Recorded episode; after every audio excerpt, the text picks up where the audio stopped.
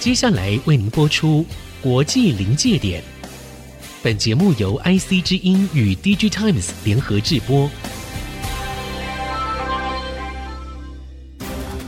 诡谲多变的地缘政治，当国际冲突找上我们， DG Times 总编辑乌林祥带您剖析科技产业，了解国际局势与世界观点。欢迎收听《国际临界点》。科技产业跟国际关系的对话，欢迎收看《国际临界点》，我是 DigiTimes 乌林祥。首先介绍今天到场特别来宾：中华民国国际观学会会长、正大外交系系主任罗叶忠教授。叶忠兄，你好。主持人好，各位朋友大家好。今天的节目主题啊是这个半导体产业链的区域化，呃，对我们台湾的产业或者业者来说是危机还是一充满了商机呢？嗯，这是我们今天的节目主题，就要请这个学有专精的学者帮我们解释一下，到底什么叫区域化？因为想到区域化就想到全球化，是像张忠谋先生前两天也讲了，全球化已死啊，是所以呢，我们是不是把这个全球化跟区域化这个彼此的关系来龙去脉，帮我们说明一下，过去为什么全球化，现在为什么区域化，这是什么缘故呢？最重要的一个关键哦，就是关于全球化的定义。是那我们在这个呃学术的讨论上面哦，可能是听起来有一点这个无 聊哈、哦，但是不会不会它基本上、哦、它就是从这个人员、货物、劳务跟资本这四个主要的项目，它是不是可以无远佛界的传递，好、不受距离跟时间的限制。甚至不受国家界限的限制。，对，所以这个是大约在一九七零年代开始哦，嗯在美国的学界，然后开始注意到这样一个现象。当时他们有这样子的一个考量，最主要是看到了有许多的这个跨国公司，嗯他们在世界不同的地方、不同的国家。在进行投资，投资的收益呢，又可以回到他的母国。嗯，那所以当时的学者呢，就注意到这样一个现象，认为国家跟国家之间呐、啊看起来不再是这个争权夺利，好、完全是以这个军事安全作为主要的考量。所以国家界限看起来就没有那么高耸的变成阻隔。是的难怪那个 Thomas Friedman 说地球变平了，对不对？是的因为我们知道，不管是全球化、区域化，这个化都是有个目标渐进的过程，有一股是推动的力量。是那请问背后推动的力量是什么？推动的力量主要呢，就是跨国公司还有各国共享的利益。嗯所以在这样的前提之下，我们看到了自由化成为当时各国政府努力的一个目标。所以各国政府也是推动力量之一喽。是的，当时确实是一个推动力量之一。那尤其是到了冷战结束之后哎，在九零年代初期，我们看到大前研一他嗯也是提出了说这个无国界的世界，是包括了英国的 Susan Strange 教授，嗯是然后 Strange 他也提出来就是 retreat of the state，就是国家的退让，对，这位女性教授，我们印象非常深刻。，是，嗯所以他们的主要的主张都是说市场，然后配合政府的政策，它形成一股推力，推动这个全球化的一个进程。所以从学理上来讲，还是因为出现了这个现象，尤其后冷战时代，因为没有这个所谓的共产世界跟西方世界是两个阵营的，是把地球化为几乎是两半嘛。嗯哈、是当然也有第三世界国家了啊、但基本上国家的界限或者这个阻拦的效果就变少了。是的，对，那现在这是全球化，对不对嗯是？是然后呢，再讲区域化，区域化的现象实际上是大约在一九九零年代的后期嗯哦哦、开始成为大家关注的一个焦点。是嗯当时的一个主要的推动的原因啊，是因为北美成立了北美自由贸易区。哦，哦，那北美自由贸易区它其实呢也是顺应着，因为当时的欧洲共同市场有进一步的整合，了解那后来也逐步变成欧盟。那在亚太地区呢，也出现了包括亚太经合会 （APEC） 这样子的一个组织。所以呢，北美地区呢，它其实从老布希开始哦，就开始在推动跟加拿大还有墨西哥三个国家的北美自由贸易区。那最后呢，通过相关的法案正式成立，则是到了克林顿时期。嗯，好，所以这是区域化当时的一个基础。那这里面碰到一个重要的关键，就是是 WTO 的成立。是好，一九九五年 WTO 成立的时候啊，当时大家觉得说，哎，这个 WTO 是不是有这个一统江湖的味道啊？它前身是 GATT 嘛，对是关税关税及贸易总贸协易定整。协定对，是但是这个 WTO 的第一个词叫 World 嘛，隐含就是全球是一个 World 啊。是是是，那当时在 WTO 成立的时候啊，大家期盼就希望说 WTO 它所接诸的这个重要原则，最主要就是自由贸易。那这样子的一个国际组织的催生，是不是能够进一步的来推动全球化？但是同一个时间，我们也看到区域化的现象也正在萌芽、持续发展当中。所以呢，当时 WTO 的说法就是说，哎，这个区域化跟全球化两者并不必然相悖。 OK，那换句 话说，WTO 的角度来讲，是看到世界有这么多的区域性的贸易协定已经产生了，是所以当时他的诠释就是说，这个贸易协定说不定是促成全球进一步自由贸易的推动的垫脚石。是但是实际上各国呢都会注意到，站在这个比较利益的法则下面啊，是恐怕这个距离地理上的距离还是比较近的国家，它来进行相互的贸易会有一些优势。这正是我想问的问题，因为你刚刚提的第一个，欧盟，欧洲的国家成立了所谓的欧盟，是那大概现在是二十八个，是二十八二十八个国是家嘛，二十四种共同的语言，他们要二十四个语言的翻译都到场才能开会，是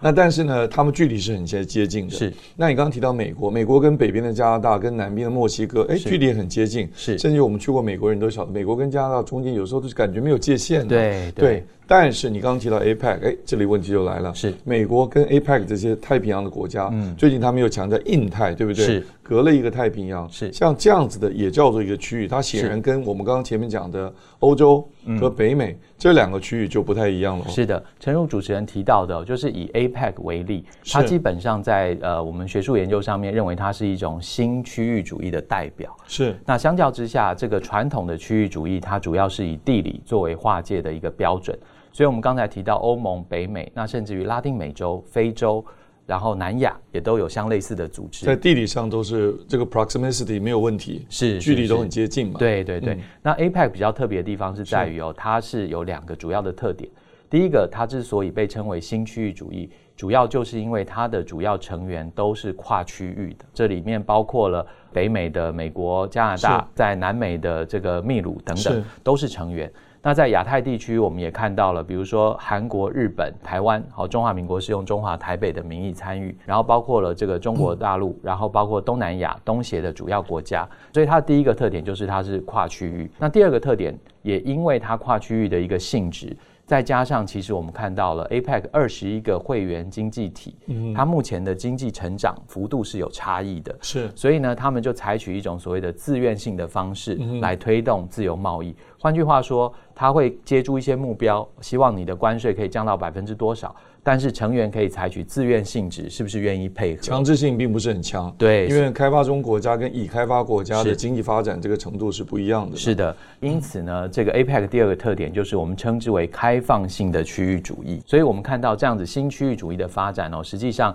也在一九九零年代以后，学术界也开始讨论，嗯，借由这样子跨区域的合作，实际上我们已经跨越了地理上的藩篱，所以这个区域的概念就被扩充了，被扩充变了成。一个嗯理念上的区域了。，对，而且呢，它的这个特点就在于，它除了地理上面的关联性之外，因为它毕竟还是要有一些互动，是嗯大家才会进行合作。它另外特别加上了有关于价值、有关于规范、嗯有关于认同这些特点在内，所以这个是目前新区域主义的一个发展的主要的特点。卢教授讲到的北美、欧盟啊，我们台湾很多的业者的确有去试探，但真正跑到这些地方去设厂的非常少。因为当我们在讲供应链的时候，是指你的生产基地也可能供应链的外移啊，是是指生产的基地可能也放到别的国家去了。这就是我们今天第二个主题，叫做。分散式生产体系，因为当我们这个供应链不再是全球布局那么长，就变成短链。短链在世界各国，像台积电是最明显的例子啊，到日本，到这个美国，最近有传出来，可能到德国都已经谈的差不多，这个其实很好啊。嗯是所以我们就把它称为分散式生产体系。是这样子一个趋势呢，台湾的产业、台湾的业者、台商啊，是不是受惠？那你从政治的角度来讲啊，这些台厂要把产业链分到全世界去，生产基地要跨国到别的国家去，全球化往区域化的这个趋势来嗯讲，你的看法？我想整体来说，在过去几年当中，我嗯们看到包括科技产业，那甚至也有一些传统产业，嗯它都开始进行这个生产基地的一些迁移。那我想最主要还是回应到整个面对投资环境的一些不确定性。风险是风险所在。那比如说以台湾来讲，呃，有的人会提到说哎水电的供给啦等等，啊，台湾有一五些缺的问题，缺对水、缺电、缺缺土地，地还有缺缺高阶的人才是跟基础的员工。嗯是是，类似这样子的一些考量。那当然，近年来哦，尤其是这个过去这一年，是我们看到的，当然还有这个军事威胁的风险在是。所以，我想做这样子生产基地分散式，这样子的一个考量布局，我觉得是呃非常理性也是合理的一个安排。嗯那这个过程当中，我们也看到了，其实有两个因素哦，加速了大家朝向分散化的思维哦。分散风险呃，，分散风险的这样一个思维。那第一个当然就是当时美国在川普时期贸易上面保护主义的理念又再度的兴起，是使得大家注意到，包括 NAFTA 重新谈判。好，那这个里面也都涉及到汽车制造业必须要跟美国一起哦，投资美国，要在美国制造等等。那我想这是一个风向。刚刚那个卢教授讲那个 NAFTA 就是北美的自由贸易区是，主要就是美国跟北边的加拿大跟南边的墨西哥。那川普那时候重建就对墨西哥跟加拿大施加了很大的限制。是你要跟我成为自由贸易区可以，但是我要限制你不可以投资到哪些哪些，他定了一些条件，没有指明，但明显其实指的就是中国。是希望墨西哥跟加拿大呢跟我自由贸易，但不要跟中国自由贸易。哎是是是我这样补充没错、哎、啊。对，当时这个称之为“毒丸条款”，这毒丸个对，就是跟美国有自由贸易 USMCA，就是他们新签订的这个对贸易协定里面。 ，US 跟 M 是 Mexico， Mexico，然后然后 Canada Canada，嗯对，那在这个架构下面哈、哦，如果有任何成员要跟非民主国家、嗯哦签订这个自由贸易是协定，就是必须要退出，就哦被外的一界称个安为排毒丸，就是毒丸有毒的药丸。对对对，对当然，美国的这样子一个做法哦，也加速推升了嗯哦，就是让大家重新去思考，到底在多大程度上面要继续跟中国进行这个自由贸易的往来。是那当时在谈判的过程当中，加拿大曾经一度。想要跟中国签订自由贸易协定，是但是后来因为 USMCA 的这个谈成哦，所以这个自由贸易协定在中国跟加拿大之间的考量也暂时的停摆。那我们可以看到，这是一个主要的因素。那当然，第二个因素其实就是今年二月份开始的这个乌俄战争。对，好，那这个战争一发生之后，大家就发现啊， 如果我不做短链的处置的话，我可能就要面临断链的情况了。是是好，所以这样子的因素交相作用之下，我们就看到这些风险，然后也都认为这些风险是所谓的灰犀牛嘛。对那大家也希望能够避免这个灰犀牛效应，所以嗯去做分散生产的考量。对，我觉得那个俄乌战争啊，对我们很多人来讲都是非常大的冲击啊。，是，哦那在这两个刚才前述提到的川普政府的贸易政策，然后还有乌俄战争之外呢，是我想另外一个就是大家也注意到，就是包括疫情它所带来的这种不确定性，所以就使得大家会注意到一个现象，就是我要如何在 uncertainties 当中去抵消这些不确定性。虽然觉得诶这个发生几率很低，但是它的发生可能带来重大的冲击、重是大的后果。是嗯所以大家现在各国都在集思哦，就是如何去做到有韧性的这样子的一个安排哦。嗯大家似乎在七零年代开始都比较服膺于所谓的 just in time，就是说我要零库存及，时我生产供货嗯对我几我生产多少，我就很快可以把它卖出去。嗯但现在看起来这样子的一个作业方式哦，恐怕会造成几个后果。嗯第一个就是因为你面临高度的不确定，是那你在这个 just in time 的概念之下，你零库存的时候，你要如何去因应你的上下游，尤其上游厂商的需求？对，那另外一个呢，就是说在这样子的一个思维之下哦，它可能会让企业都觉得，诶，其实 just in time，所以我可能获利很容易，嗯嗯，哦，就我今天生产的卖掉我就获利了，嗯那就比较难以去做这个比较中长期的思考跟布局。大概主要就是要针对这种不确定性去提出一些因应之道。那这里面包括了分散风险，是包括了缩短这个生产的整个供应链的地理的距离。嗯那我想另外也还有一个因素哦、哦就是我们最近啊，大家哦都非常重视这个环境保护。是那所以在地理上面，我们光是食物都会算这个碳足迹哦。 对，那所以未来在这个生产上面，大家可能也会去注意到这一点，把它列入相关的这个考量当中。嗯。好，我们先聊到这里，等一会儿再回来。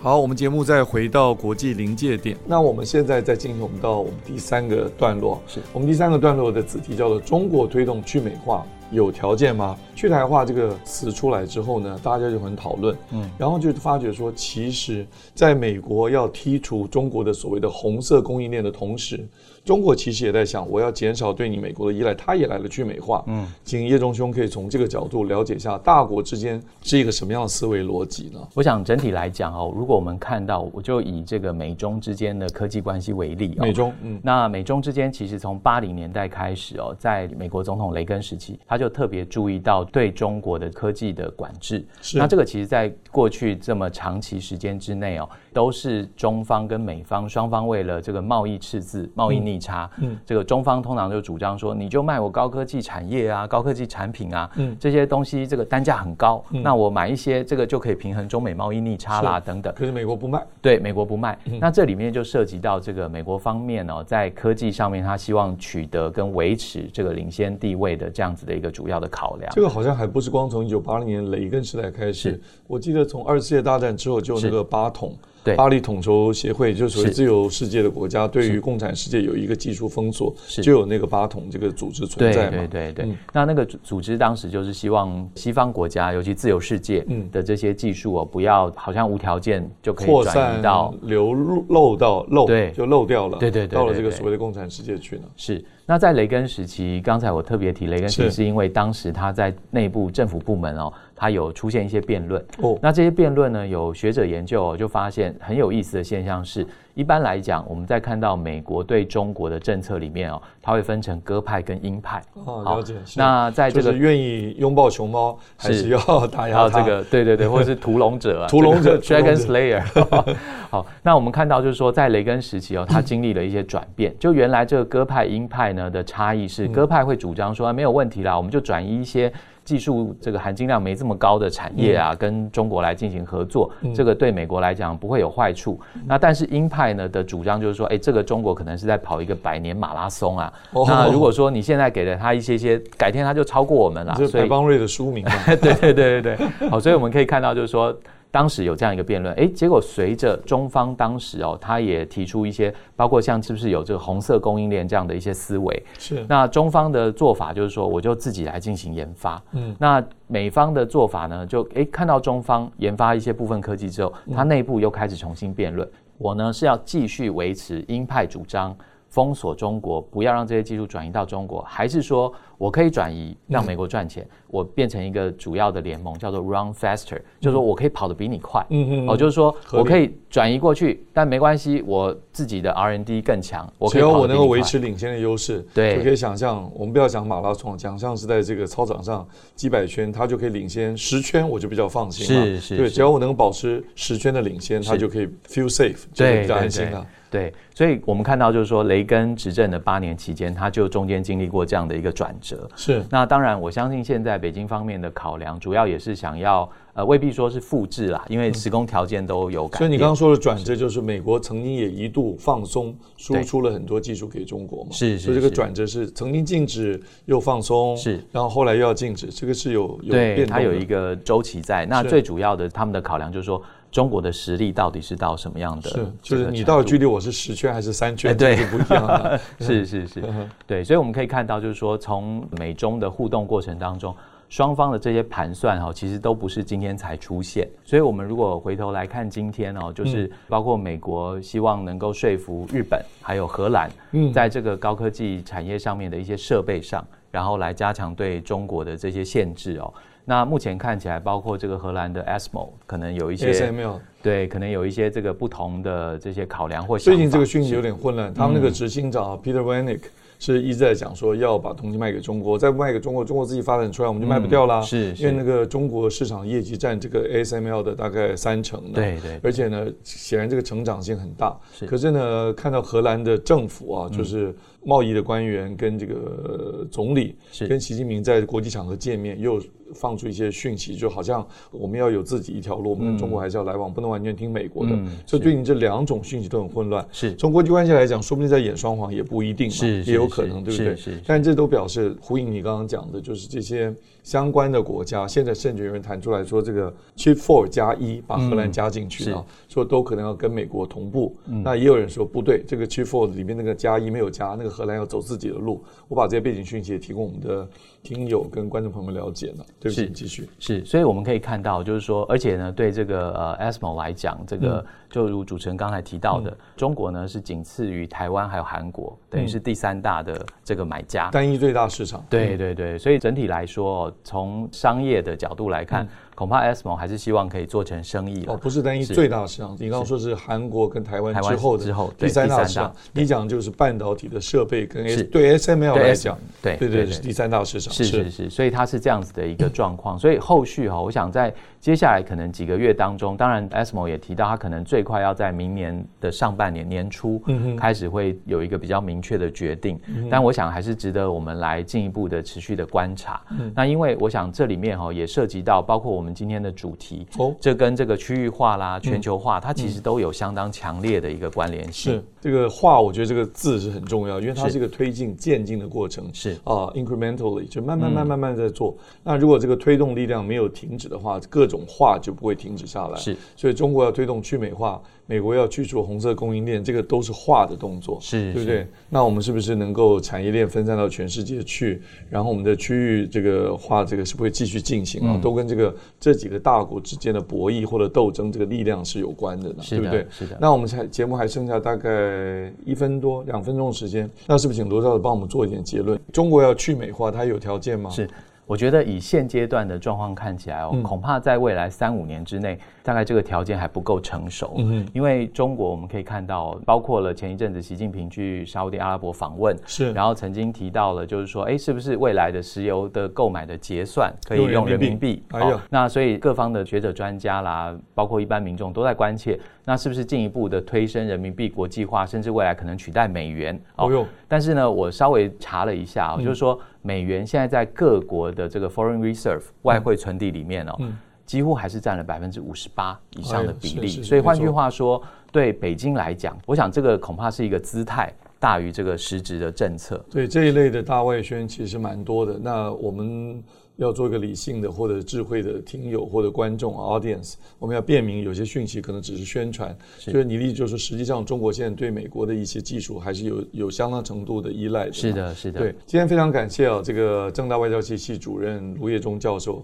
的莅临啊，他已经来了三集了，那我们非常感谢。好，那我们这个节目叫国际临界点，是由 D i g Times 跟新竹的 IC 之音联合制播，每周二的晚上九点钟上 YouTube。那希望大家不要忘了订阅 D i g Times 的 YouTube 频道，开启小铃铛，追踪脸书还有 IG，我们都有。那另外呢，这个精彩的节目，这个声音的部分，在新竹 IC 之音呢 FM 九七点五也会听得到。那 Podcast 上也可以找得到，大家到 Podcast 上平台收听。那 IC 之音的播出时间是每周二的早上七点钟。好，感谢叶忠兄，谢谢我是吴林祥，我们下周再会。